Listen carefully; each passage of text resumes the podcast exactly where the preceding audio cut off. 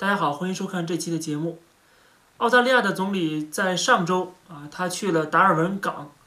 他为什么要去达尔文港呢？当地是美军基地的所在地啊，就是这个。但是达尔文港呢，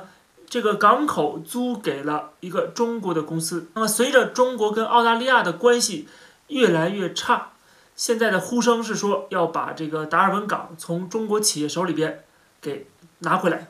那么就是说。这个之前的九十九年的租约要撕毁取消，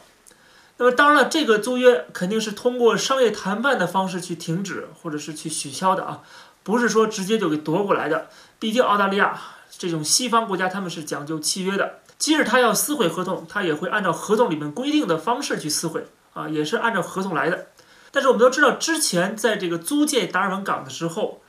呃，这个当地政府把这个地方租借出去的。当时联邦政府没有提出特别强烈的反对的声音，但是现在不一样了啊，情况不同了，就是中国的这种威胁和敌对的情绪是越来越重。那这个时候啊，这个港口离着美军基地这么近的一个，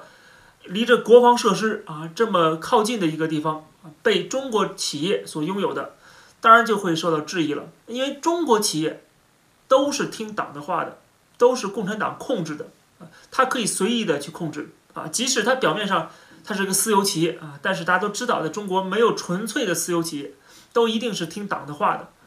在这个西方国家，由于三权分立的啊，政府不是说随便可以指挥一些私有企业的，因为还有这个司法的监督，还有国会的监督。但是在中国不一样啊，没有监督，政府可以为所欲为，可以想怎么干怎么干啊。这些企业甚至内部都要设立党支部的。所以西方国家是开始逐渐的认清楚中国这体制的本质。啊，所以说一开始可能是有一点点啊忽略、忽视了，但是现在不一样了啊，现在都开始觉醒了。那这个时候就要重新考量啊，过去的做做法是不是正确的？过去做法是不是给了中国这个有机可乘？那么这一回呢，这个达尔文港是不是会收回？现在还是没有定数。但是现在的这个呼声是要收回的。那么澳大利亚的国防部长现在的说法是正在审查这个之前。这个地方政府和中国签署的这个协议，是不是对这个澳大利亚的国家安全造成了威胁？那么，如果真的是他决定收回的话，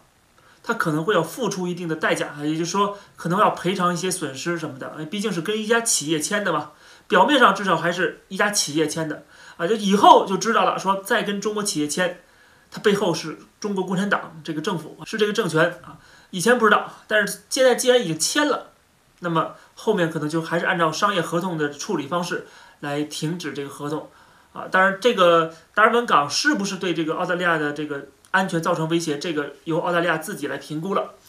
呃，这个消息完了之后，我们还看到一条消息，就是在美国的纽约证券交易所啊，已经正式的驳回了三家中国电信集团的。的他们的要求就是这三家电信企业中国联通、中国移动和中国电信这三家企业被纽交所摘牌。但是没想到后面的这些评论翻车了，前几个点赞最多的留言都在骂，一个说这个三大运营商本质上都是服务部门，认真做好工作，认真为人民服务，把费用降下来，你上个什么市？还有一个人说早就该回来了。我们的垄断巨头在别人家上市，给别人的股民分红。还有最后有人说，好好的为广大老百姓服务才是王道。这些留言看似还是比较缓和的，但是都看得出来，人们对这三家垄断企业还是有怨念的啊，还是有怨念的。在很多地方，连 3G、4G 的信号都不稳，别跟我说 5G 了。涉及到老百姓利益上面的问题之后。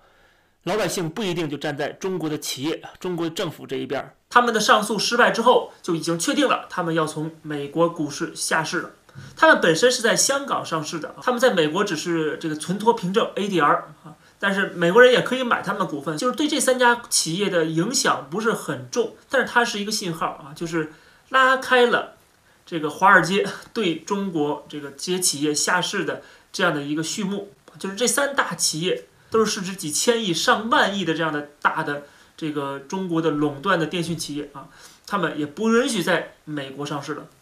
那么后面会有更多的企业啊，就是跟军方有关系的，被解放军啊来控制啊或者利用的啊，跟这个军方有联系的吧啊，对这个中国的军事现代化有贡献的这些企业，都可能会被美国踢出去。那被美国踢出去了之后，他们当然他们在香港上市啊，或者在 A 股上市，那么实际上就是他只能搞自己的内循环了啊。他在西方是很难去融资了，在香港虽然还可以融资，但是随着香港的国安法的落实，随着香港的亚洲金融中心的位置被新加坡取代啊，实际上香港未来跟中国大陆一样啊，都是一起内循环了。所以你在香港想吸收外资，这种可能性也会越来越少的。即使今天看起来香港是一个啊 alternative，是一个另外一个选择啊，离开美国了呢还有香港，但是不要以为就是香港还是继续的可以跟这个全球资本主义这个社会啊是有连接的。实际上这个连接正在慢慢的掐断啊。比如说我们举个简单例子，就之前美国的谷歌呀、Facebook 要弄这个什么海底电缆，对吧？要通往香港，最后取消了。啊，要改成别的地方啊，什么菲律宾呐、台湾呐，什么都可以，但是不在香港，就是把香港当做了一个中国大陆的一部分了。那么这样的话，香港跟中国大陆是一起内循环的啊，一起跟这个资本主义世界是慢慢的脱钩，慢慢的孤立的。这也没办法的，香港过去是这个资本主义大家庭的成员啊，但是现在被中共给绑架回去了。那么这是在澳大利亚、在美国都是开始进行某种程度的脱钩啊，或者是对中国的一种敌对的。一种行动啊，这种行动呢，就是哦，在我看来就是某种程度的排华。你说是不是排华呢？这些企业都是中国企业，对吧？你说你说是排华，这个“华”这个词啊，它的范围非常广，你可以随意定义。所以说我可以把它当做这个排华的一个部分。那除了澳洲跟北美以外，我们看到欧洲也同样在这么做。现在欧盟不是已经宣布了？暂停了跟中国的这个继续的投资协议的审定啊，这个工作已经停了，可以说这个协议基本上是黄了的啊。虽然它表面上说是，呃，这个暂停了，你恢复得有个前提条件，对不对？那前提条件肯定是说中国跟欧洲又好起来了，那没有理由好起来，因为中国不可能说我不再搞集中营了，对吧？我对香港不要国安法了，不可能的事情，那怎么双方好起来呢？所以中欧的这个投资协议再重新焕发活力，再重新的生效的可能性。微乎其微啊，当然了，现在也没有生效，就是说它这个程序暂停了，重新开启的这个契机现在是看不到的，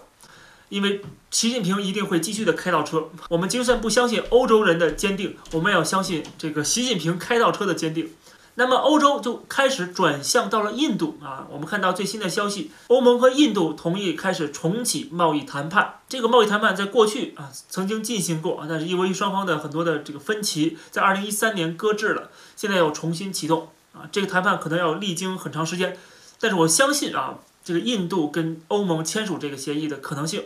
最终还是有的啊，至少比跟中国的大。说实话，我们看那个中国的媒体都在。调侃这个印度跟欧盟的协议，因为他签不成了嘛，他就说，哎呀，印度也签不成啊，没戏，吃不着葡萄说葡萄酸的这种感觉，看着就感觉一股酸味儿啊。但是不管印度谈得成谈不成，反正你现在是谈不成了，对不对？但是很可惜呢，中国人现在普遍是没有什么自知之明的啊，这个